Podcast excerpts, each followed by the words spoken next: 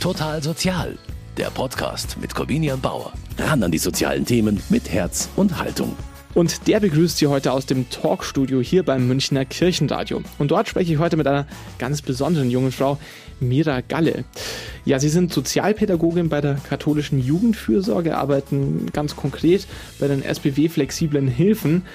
Darüber sprechen wir heute aber nicht. Normalerweise sprechen wir immer vor allen Dingen über die Arbeit, die in den sozialen Verbänden im Erzbistum gemacht wird. Darüber sprechen wir heute zumindest nicht ausschließlich. Wir sprechen nämlich heute über das Buch, das Sie geschrieben haben. Ein ganz besonderes Kinderbuch. Mia Marmelade, Leon und der grüne Flaschengeist. Und worum es darin geht, da hören wir jetzt mal kurz rein.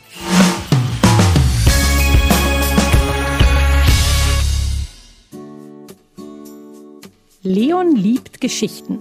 Am meisten die, die er sich selber ausdenkt. Doch eines Tages geht etwas schief. Eine von Leons Geschichten wird Wirklichkeit. Ein grüner Flaschengeist erscheint und Leons Mama gerät in Gefahr. Also nimmt Leon all seinen Mut zusammen und gemeinsam mit der Katze Mia Marmelade sagt er dem bösen Geist den Kampf an. Eine aufregende Reise voller Magie und Abenteuer beginnt eine Geschichte, die sich ein bisschen wie ein Märchen anhört. Das kennt man, aber ich habe ja schon gesagt, das Buch ist etwas ganz Besonderes. Frau Galle, was charakterisiert denn aus Ihrer Sicht das Besondere an diesem Buch? Ich denke, das Besondere an der Geschichte ist, dass man erstmal nicht vermuten würde, sowohl am Titel als auch am Klappentext, dass sich auch ein sehr ernstes Thema hinter dieser Geschichte verbirgt nämlich Leon hat eine alkoholabhängige Mama und darum geht's eben. Leon begibt sich dann auf eine Abenteuerreise, um herauszufinden, was da mit seiner Mama los ist. Und dabei wird er eben von der Katze Mia Marmelade begleitet, die auch seine Geschichte erzählt. Frau Galle, wie kommt man denn auf so ein Thema für ein Kinderbuch? Also ich habe Sozialpädagogik beziehungsweise soziale Arbeit an der Hochschule München studiert und ich habe schon recht früh irgendwie gesehen, also wenn man, sage ich mal, sich auf dem Buchmarkt umschaut, dann ist es ja schon so, dass ein hauptsächlich harmonisches Familienbild in den Geschichten herrscht, wo es den Kindern immer gut geht. Da war einfach meine Grundidee zu sagen, ich will eine Kinderbuchgeschichte schreiben für Kinder, die es auch nicht so leicht im Leben haben. Ja, in diesem Fall Mia Marmelade, ähm, die Hauptprotagonistin, kann man jetzt sagen, sagen, in diesem Buch ist eine Katze. Also es geht ein bisschen auch in die ähm, fantastische Ecke. Diese Katze begleitet nämlich Leon, einen jungen Grundschüler, der ein Problem zu haben scheint. Es geht um die Mutter. Diese Mutter verhält sich in der letzten Zeit komisch. Und gemeinsam versuchen Mia und Leon herauszufinden, was denn der Grund ist, warum sich ähm, die Mutter komisch verhält. Und da ist vermutlich auch schon so ein bisschen eine Erfahrung ähm, aus der echten Welt mit drinnen, dass Kinder alkoholkranker Eltern natürlich nicht so ganz verstehen können, was denn das eigentliche Problem ist, oder? Ja, also ich meine, das Buch ist ja für Grundschüler geschrieben und Kinder im Alter zwischen sechs und zehn Jahren haben oft noch überhaupt keine Vorstellung, was Sucht überhaupt ist.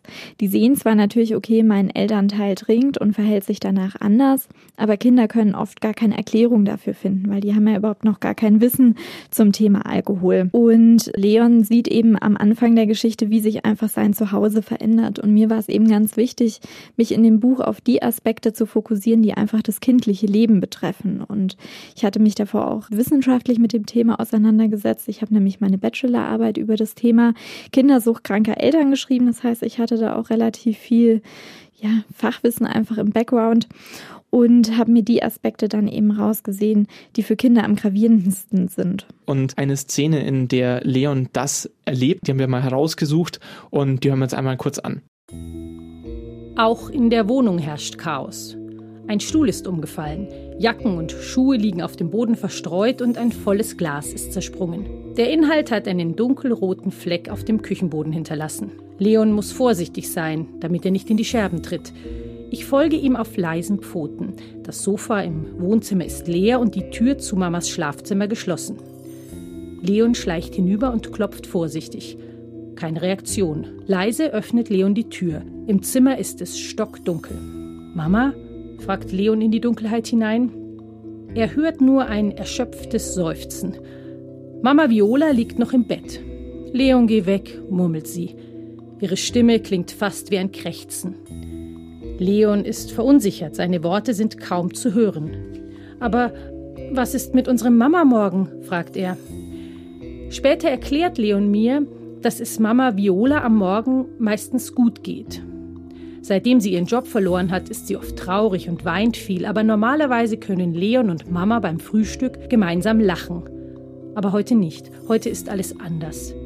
Nicht jetzt, Leon, morgen wieder versprochen, sagt Mama Viola und Leon dreht sich um. Einen Moment lang wirkt Leon wie versteinert, bevor er sich wieder regt. Irgendetwas muss passiert sein, sonst hätte Mama Viola nicht so ein Chaos in der Wohnung angerichtet. Katzen haben ein gutes Gefühl für Veränderung und ich kann sagen, dass eine große Veränderung in der Luft liegt. Frau Galle, was ist das für eine Veränderung, mit der Kinder alkoholkranker Eltern konfrontiert werden? Also oft ist ja Sucht ein ganz schleichender Prozess. Sucht beginnt ja nicht von heute auf morgen. Aber Kinder, sage ich mal, kriegen ja sehr gut mit, wenn es den Eltern tendenziell immer schlechter geht oder einem Elternteil. In der Fachsprache spricht man dann auch von sogenannten dysfunktionalen Familien.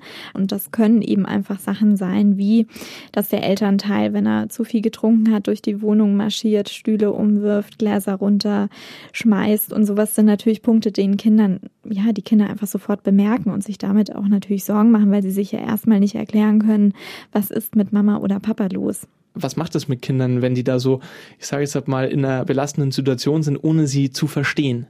Also ich denke, an der Stelle sieht man das ganz gut, wie es dem Leon in dem Moment geht. Nämlich die größte Veränderung, ja, in, an dieser Stelle ist nicht nur die Wohnung, wo Chaos herrscht, sondern dass die Mama zum ersten Mal den gemeinsamen Mama-Morgen verschläft. Und als das dann sozusagen auch noch wegfällt, habe ich einfach versucht zu transportieren, dass der Leon auch erstmal in so eine ja, kurze Schockstarre fällt und einfach erstmal wie versteinert ist und gar nicht weiß, was passiert jetzt. Und das ist natürlich aber für ein Kind in dem Moment einfach erstmal sehr traumatisch. Sie nehmen natürlich auch nicht die Rolle des wissenden Geschichtenerzählers ein, sondern die Geschichte begleitet quasi diesen Erkenntnisprozess. Am Anfang ist nicht klar, womit Leon und seine Mutter sich eigentlich herumschlagen. Es wird nicht sofort angesprochen. Wieso ist es quasi sinnvoll, nicht gleich von Anfang an zu sagen, hey, hier geht's um Alkoholsucht? Ja, weil es mir sehr wichtig war, sozusagen diesen kindlichen Erkennungsprozess mitzubegleiten. Und die Geschichte ist ja nicht aus Leons Sicht erzählt, sondern eben aus mir, Marmeladesicht, die ja eine Katze ist. Und der Hintergrund war, warum ich sie als Geschichtenerzählerin gewählt habe, ist einmal, dass eine Katze, wenn die in eine Situation reingeht, völlig unvoreingenommen ist. Und es war mir auch wichtig, sozusagen in der Geschichte keine Bewertung mit einfließen zu lassen, sondern die Mia beobachtet einfach erstmal, wie, wie geht's dem Leon? Was hat er für Gefühlsregungen in dem Moment? Für mich als Autorin hatte das natürlich auch ein bisschen den Hintergrund, ich bin ja selber nicht von dem Problem betroffen und war es auch nicht. Das heißt, ich kann mir in dem Moment auch nicht anmaßen zu wissen, wie fühlt sich jetzt der Leon wirklich, sondern ich als Autorin nehme da so ein bisschen auch die Rolle ein, die ich als Sozialpädagogin in meiner Arbeit habe, dass ich sozusagen Kinder begleite und den Weg ein Stück mitgehe von den Kindern. Ganz am Anfang haben Sie auch gesagt, Sie haben ganz gezielt ein Kinderbuch über alkoholkranke Eltern geschrieben, weil es das aktuell noch nicht gibt. Aber es gibt eine relativ große Zielgruppe, oder? Es ist eben so, dass davon ausgegangen wird, dass ungefähr drei Millionen Kinder von einem suchtkranken Elternteil betroffen sind. Das heißt, statistisch gesehen ist jedes sechste Kind äh, davon betroffen. Und umgerechnet bedeutet das auch in jeder Schulklasse sitzen ungefähr zwei Kinder, die einen suchterkrankten Elternteil haben. Frau Galle, was war da die Taktik, wie Sie an diese Geschichte herangegangen sind? Also in diesem ersten kleinen Buch hatte ich eben einfach schon ja mir überlegt, dass ich auch eine zweite Ebene, also eine zweite Geschichte noch in die Geschichte mit einbauen möchte. Nämlich die Geschichte spielt in zwei Welten, also in der echten Welt und in einer ausgedachten Traumwelt von Leon, in die er sich immer hineinflieht, wenn er Sorgen oder Probleme hat oder die Mama trinkt. Und genau, das Ergebnis ist eben das Buch, was dabei rausgekommen ist. Die Parallelwelt, in die sich Leon manchmal flüchtet, ist eine Traumwelt, eine fiktive Stadt Bergamo. Der Name ist nur aus einem Sommerurlaub geklaut, hat nichts mit der echten Stadt Bergamo an sich zu tun, sondern es geht um eine äh, fiktive Stadt, von der er Mia Marmelade erzählt. Und in dieser Erzählung ähm, wird die Stadt Bergamo von einem Unheil heimgesucht. Und man merkt schon, es gibt da bestimmte Parallelen nämlich die Stadt Bergamo wird von einem grünen Geist heimgesucht. Und ja, dieser grüne Geist, der zeigt sich auch in der echten Lebenswirklichkeit äh, von Leon. Wie kamen Sie darauf, auf die Darstellung des grünen Geistes, der, man kann jetzt schon mal so viel spoilern, ähm, letztendlich der Alkohol ist? Ja, mir war es sehr wichtig, den Kindern ein, eine Metapher an die Hand zu geben, weil Kinder, glaube ich, sich unter einem erstmal sehr abstrakten Begriff wie dem Begriff Sucht erstmal überhaupt nichts vorstellen können. Aber wenn ich einem Kind erkläre, Alkohol, ja, hat verschiedene Gesichter, Alkohol kann vom Freund zum Feind werden und zum Beispiel dann auch wie ein böser Flaschengeist agieren, der in einen fährt, der dann Dinge mit einem macht, die man normalerweise im nüchternen Zustand gar nicht machen würde, dann haben Kinder plötzlich ein Verständnis davor. Jedes Kind kann sich vorstellen, was, was ein böser Flaschengeist mit einem machen kann, wenn der einen verhext. Und deswegen habe ich sozusagen auch die Figur vom grünen Flaschengeist gewählt dieser Flaschengeist, der ist eben nicht nur in der fiktiven Stadt Bergamo aktiv, sondern Leon entdeckt ihn in seinem Alltag. Seine Mutter verhält sich sonderbar und Leon erkennt sie nicht so wirklich wieder. Und Leon ist ganz fest davon überzeugt, der Geist aus seiner Geschichte hat Besitz ergriffen von seiner Mutter. Und in dem Buch ist es wirklich sehr schön dargestellt. Der Flaschengeist ist so eine Art grüne Krake und es gibt da eine Darstellung, die trifft es eigentlich sehr gut, als Leon in dieses Chaos kommt, was in der Wohnung ähm, herrscht. Dann wird es bildlich dargestellt und die Mutter regt sich sehr darüber auf, die Mutter Viola. Und ähm, auf der Darstellung sieht man, dass der Krake so hinter ihr schwebt, dieser Geist, und ihr so ein paar Tentakeln auf die Schultern gelegt hat und ähm, da dann die Mutter ähm, steuert. Wie kommt es dann zu der Erkenntnis, dass ähm, dieser Geist auch ja so einen echten Platz im realen Leben von Leon hat? Genau, das Ganze beginnt ja damit, dass Leon Mia Marmelade zum ersten Mal nach Bergamo mitnimmt und Mia Marmelade entdeckt dann eben Leons Traumwelt. Und Leons Freunde in dieser Traumwelt, die Kinder von Bergamo, erzählen dann Leon, dass ja, ein böser Flaschengeist die Stadt heimsucht. Und als Leon dann aber in die Schlacht ziehen möchte, also in der Traumstadt, sieht er, der Geist ist gar nicht mehr da. Und am nächsten Morgen oder am nächsten Tag macht er sich dann auf die Suche, weil er sieht, zu Hause ist irgendwie Chaos, alles ist komisch, dass der Geist aus seiner Geschichte gekommen ist und jetzt nun bei ihm zu Hause ist. Und dafür gibt sich aber natürlich Leon die Schuld, weil er glaubt, er hat den Flaschengeist aus der Geschichte gelockt. Und er möchte natürlich das Problem lösen und den Kampf, den er nicht in Bergamo in seiner Traumwelt führen konnte, den versucht er jetzt mit Mia Marmelade zu Hause zu führen und er geht zu Hause auf die Jagd nach dem Geist und wie dieser Kampf mit dem Geist abläuft. Da hören wir jetzt mal kurz rein. Leon sieht sich um. Dann greift er zum Besen und ich bekomme den Kochlöffel überreicht, den ich mit meinen Katzenzähnchen gut festhalte. Zusätzlich holt Leon einen großen schwarzen Plastiksack aus einer Schublade, den er hinter seinen Rücken unter dem Pulli versteckt. Bereit? fragt Leon und ich antworte mit einem Fauchen. Also dann. Leon atmet tief durch, nimmt all seinen Mut zusammen und ruft Attacke! Wir stürmen los zum Schrank unter der Spüle. Mit einem gekonnten Griff öffnet Leon beide Schranktüren gleichzeitig, greift nach der erstbesten Flasche und zieht sie mit Wucht hinaus. Doch die Flasche flutscht Leon aus den Fingern, fliegt gegen den Kühlschrank und zerspringt. So war das nicht geplant, aber egal, weiter geht's. Die nächste Flasche schmeißt Leon direkt in den großen schwarzen Müllsack, den er blitzschnell hinter seinem Rücken hervorzieht. Und die nächste und die nächste. Alle rein damit. Es scheppert, deppert und klirrt. Ich helfe mit und wir kommen gut voran. Das Reich aus Flaschen, die Burg aus grünem Glas, die der Geist sich hier aufgebaut hat, zerstören wir gemeinsam Stück für Stück. Aber der Geist ist nicht dumm. Es ist so ein bisschen ein, ja, ein, ein Begreifen der tatsächlichen Thematik bei Leon vorhanden. Genau, also Leon ähm, erkennt ganz deutlich, dass der Flaschengeist sozusagen die Ursache allen Übels zu Hause ist. Also er erkennt, dass der Flaschengeist sich ein riesiges Imperium unter der Spüle aufgebaut hat, dass der Flaschengeist dafür sorgt, dass Mama Viola morgens nicht mehr aus dem Bett kommt. Und jetzt versucht er eben einfach diesen Flaschengeist loszuwerden. Aber damit, dass die Burg zerstört wird des Geistes, allein dadurch lässt es sich nicht lösen.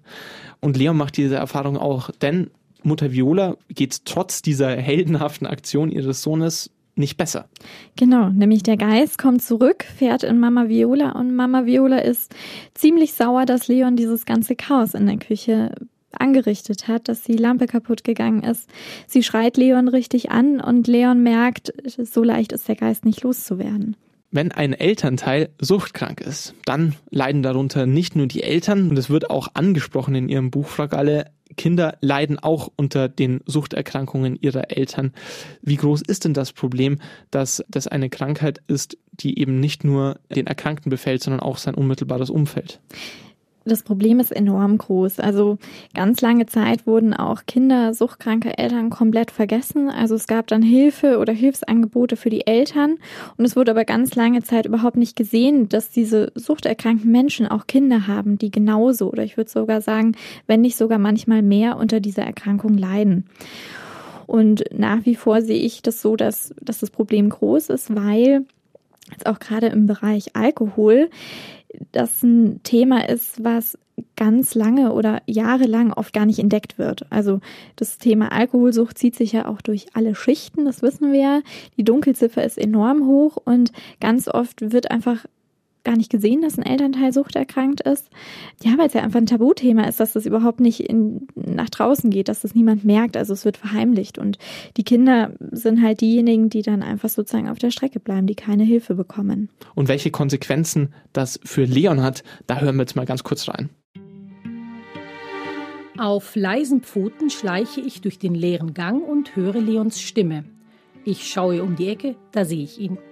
Ich verstecke mich hinter einem roten Turnbeutel, der an der Garderobe neben vergessenen Jacken und einer einsamen Mütze hängt. Von hier aus habe ich einen guten Blick auf Leon, der gerade mit seiner Lehrerin spricht. Im ersten Moment denke ich, dass Leon Ärger bekommt, aber dann sehe ich, wie seine Lehrerin sich vertrauensvoll zu ihm hinabbeugt. Sag mal, Leon, ist bei dir zu Hause alles in Ordnung? Leon weicht einen Schritt zurück, als sich die Lehrerin ihm nähern möchte.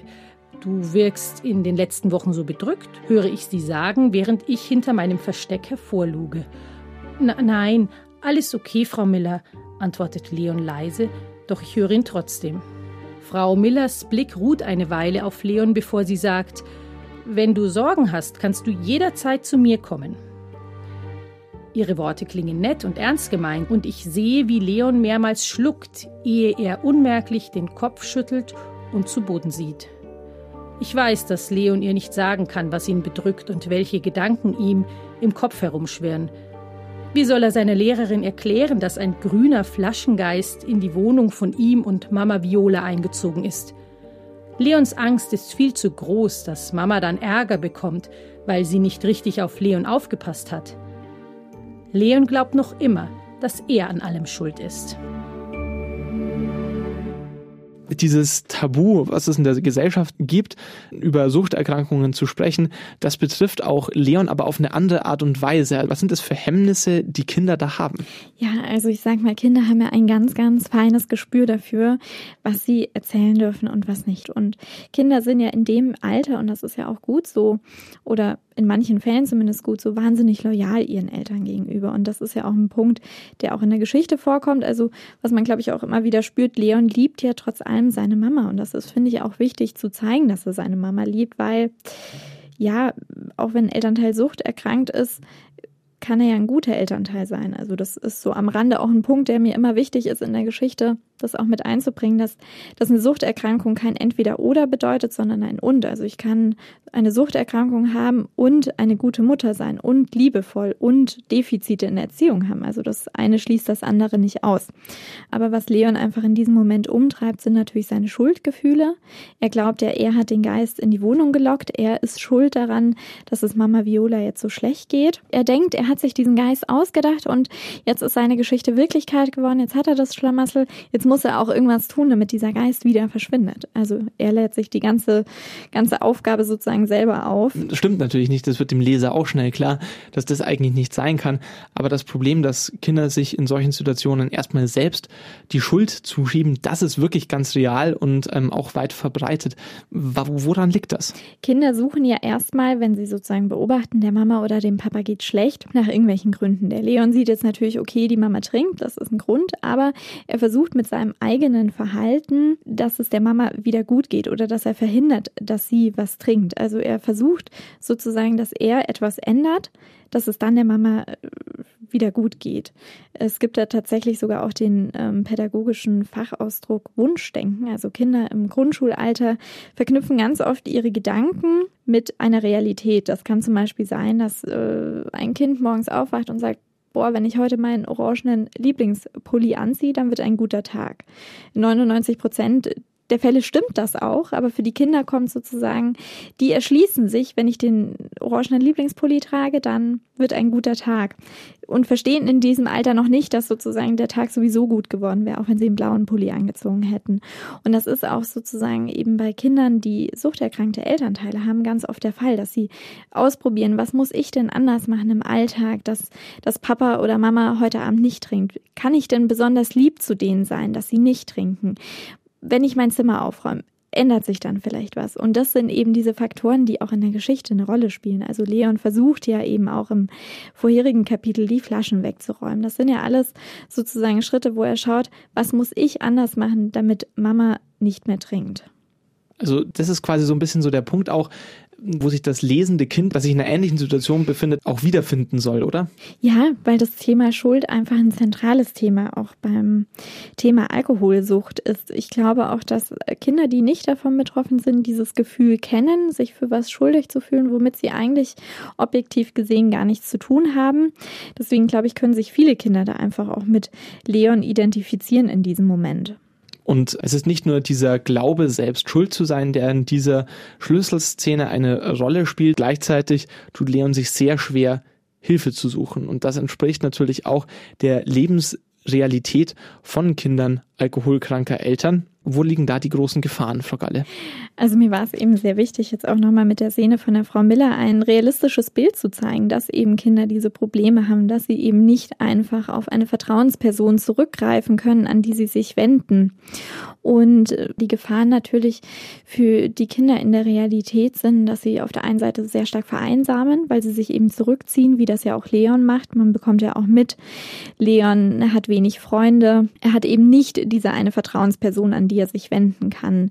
Und das ist aber eben, das sehe ich einfach auch in meiner Arbeit, das ist eben die Realität, dass Kinder ja, aus schwierigen Familienverhältnissen eben keine liebe Tante, keinen lieben Onkel, keine nette Lehrerin haben, wo sie das Gefühl haben, den kann ich all meine Probleme erzählen. Und dafür ist ja eben auch das Buch so ein bisschen da, den Kindern zumindest in Form einer Geschichte Hilfe anzubieten und zu sagen, du bist nicht allein damit.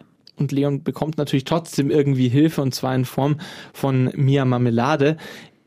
Gemeinsam ziehen sie sich in die Traumwelt in Bergamo zurück und dort machen Leon und Mia Marmelade eine Entdeckung. Genau, Leon muss nämlich in den Zauberwald, um nach seiner Mama zu suchen, die der böse Flaschengeist entführt hat. Und in diesem Zauberwald hängt ein großer Spiegel. Und erstmal hat Leon große Angst, in diesen Spiegel zu blicken, weil er ja schon ahnt, er kennt sich auch mit Geschichten aus, da begegnet ihm bestimmt eine große Angst. Erstmal sieht aber Leon nur sich selber und erkennt, dass eine große Angst von ihm nämlich ist, dass er alleine ist, ganz alleine ohne Mama. Und dieser Zauberspiegel hilft ihm aber auch. Er zeigt nämlich Leon etwas, was schon sehr lange zurückliegt, nämlich im vergangenen Sommer, wo Leon noch gar nicht an den bösen Flaschengeist gedacht hat. Er sieht sich und seine Mama und sieht aber auch plötzlich, wie dieser böse Flaschengeist hinter ihr auftaucht, als die Mama sich ein Glas Wein auf dem Jahrmarkt einschenkt. Und das ist eine Erkenntnis, die ihm später sehr weiterhelfen wird weil ihm klar wird, er hat sich ja bisher immer selbst die Schuld an, daran gegeben, dass der Flaschengeist quasi eigentlich von ihm erfunden wurde und dann auf die Mutter quasi übergegangen ist. Aber diese Erinnerung, die reicht weiter zurück als seine Geschichte von den Kindern von Bergamo und dem grünen Flaschengeist. Und da kommt es zu einer ganz wichtigen Erkenntnis über die eigene Schuld. Genau, nämlich Es dauert dann auch ein bisschen, bis Leon, bis sich dieses Bild in Leons Kopf festigt. Mia Marmelade unterstützt ihn auch. Aber in der weiteren Szene ist Leon nämlich vor einer verschlossenen Tür und muss Mama Viola dahinter retten. Und er erkennt, er ist im Zauberwald, die Tür hat kein Schloss, also braucht er einen Zauberspruch, um die Tür zu öffnen. Und da hilft ihm Mia Marmelade dann und sagt, Leon, erinnere dich dran, was hast du im Zauberspiegel gesehen? Und da ist eben die Schlüsselszene, dass Leon erkennt, er ist nicht schuld. Und diese Worte verändern sozusagen seine Geschichte und nehmen ihm eine ganz große Last von den Schultern. Und damit geht dann auch die verschlossene Türe auf. Und Leon trifft in seiner Geschichte dann seine Mutter und die beiden haben eine ganz bahnbrechende Erkenntnis. Und diesen Moment, in den hören wir jetzt einmal ganz kurz rein. Das Leben ist manchmal schwer. Aber Leon will noch nicht aufgeben. Da fällt ihm etwas auf. Sein Leben und die Geschichte von Bergamo und dem grünen Flaschengeist hängen zusammen. Plötzlich erkennt Leon, an welchem Punkt die Fäden sich treffen und zusammenlaufen. Auf einmal hat er das Gefühl, dass er mit dem Zauber der Geschichte auch sein Leben verändern kann. Er hat die Magie darin gefunden. Vielleicht gibt es keinen Zauberspruch gegen böse Geister, überlegt Leon langsam, als ihm ein Licht aufgeht. Aber weißt du noch, als du die Steinritter zum Leben erweckt hast? So konnten wir den Geist aus der Stadt vertreiben. Wie hast du das gemacht? Ich habe um Hilfe gebetet, als wir sie dringend gebraucht haben. Mama Viola schaut Leon an und da wird beiden etwas klar. Das ist der Zauber deiner Geschichte, ruft Leon mit klopfendem Herzen. Du kannst Hilfe holen. Hier in Bergamo, aber auch im echten Leben. Mama Viola nickt. Dann schließt sie Leon fest in die Arme. Ihre Stimme klingt voller Zuversicht, als sie erkennt, ja, das kann ich. Ich werde Hilfe holen. Das ist auch eine Sache, da wird Leons Geschichte wahrscheinlich anders ablaufen als die Geschichte vieler Kinder, deren Eltern alkoholkrank sind, weil diese Selbsterkenntnis können die Kinder auch bei ihren Eltern auslösen. Ich glaube, was mir hier wichtig war zu zeigen, dass es eben nicht Aufgabe der Kinder ist, Hilfe zu holen, sondern ganz klar das zu verorten, dass es Aufgabe der Eltern ist. Und Mia Marmelade, also das Buch, soll ja sozusagen auch Betroffenen helfen, also die das vielleicht mal zufällig in die Hände bekommen und vielleicht irgendwie bei sich erkennen, hm, ich könnte ein Thema damit haben. Und diese Geschichte soll eben jeden ermutigen, dass wenn ich das Gefühl habe, ich bin in einer Situation, wo ich gerade nicht weiterkomme, dann hole ich mir Hilfe. Und das ist aber natürlich Aufgabe der Erwachsenen und nicht der Kinder da schließe ich gleich die Frage an, ähm, für wen haben Sie das Buch denn geschrieben? Oder allein schon dieses Buch zu bekommen äh, oder herzuschenken, da ist schon eine sehr starke Botschaft da drinnen. Und könnte mir durchaus vorstellen, dass man da auch ein Fettnäpfchen tritt, wenn man mit dem Patenkind äh, ein Buch schenkt, wo es um alkoholkranke Eltern gibt, dass sich da vielleicht ja äh, die Eltern vielleicht stärker angesprochen fühlen, als das vielleicht gut wäre. Ich finde aber schon, dass das Buch auch für nicht betroffene Kinder gedacht ist. Einfach auch mit dem Hintergrund, denn weil das schafft ja auch sozusagen Empathie und das finde ich ist einfach was, was auch die Gesellschaft braucht, dass Kinder früh anfangen, ja, andere Lebenswelten auch kennenzulernen, ohne da auch erstmal den Stempel Problembuch drauf zu packen, weil das ist es in meinen Augen eigentlich nicht, sondern in meinen Augen ist es eine gute Abenteuergeschichte, die einen ernsten Hintergrund hat. Es soll nicht bei dieser einen äh, Geschichte bleiben. Jetzt wird schon klar, Mia Marmelade, das ist jetzt keine Katze, die hilft nicht nur in banalen Situationen, sondern da werden schon dicke Bretter gebohrt und deshalb gehe ich davon aus, dass es auch im zweiten Teil ja um ein relevantes Thema gehen wird. Worum geht es denn im nächsten Teil? Genau, im zweiten Band trifft Mia Marmelade auf Zola. Zola ist ein Mädchen, die mit ihrer Familie aus der Heimat fliehen musste übers Mittelmeer, weil es dort Krieg gab. Das heißt, das große Thema im zweiten Band ist Flucht und Migration und das ist, finde ich, ein, ja, ich will gar nicht sagen gesellschaftsrelevantes Thema, sondern ein Thema, das jeden Einzelnen von uns betrifft und wo ich einfach finde, jeder sollte sich auch für dieses Thema stark machen. Genau, deswegen geht Mia Marmelade und Zola da auf eine große Schatzsuche. Der Titel ist Mia Marmelade, Zola und der verlorene Piratenschatz. Aber dahinter verbirgt sich natürlich wieder mehr. Also es klingt schon wieder so, es gibt eine quasi wieder eine Metaebene, also Hintergrundebene in der Geschichte. Warum glauben Sie, dass das ähm, die sinnvollste Art und Weise ist, Kindern mit so schweren Erwachsenen-Themen, um dann nochmal auf den Anfang der Sendung zu sprechen zu kommen, zu begegnen? Ja, sage ich mal, Form des Erzählens wird auf jeden Fall auch im zweiten Band wiederzufinden sein, weil ich finde es ganz wichtig, wenn man gerade ernste Themen ansprechen möchte, die Kinder nicht mit der Realität zu erschlagen, sondern sie dort abzuholen, wo sie stehen. Und im Grundschulalter ist das einfach mit sehr viel Fantasie und deswegen ist es mir auch wichtig, sozusagen in der ersten Ebene eine spannende Abenteuergeschichte zu schreiben, die auch von jedem Kind erstmal gelesen werden kann. Und in der zweiten Ebene geht es dann eben um ein Thema, wo man mit den Kindern gut ins Gespräch kommen kann. Jetzt noch eine Frage an Sie. Ähm, Mia Marmelade ist ja eine Katze, die anderen hilft. Und Sie machen das auch bei den SBW-flexiblen Hilfen.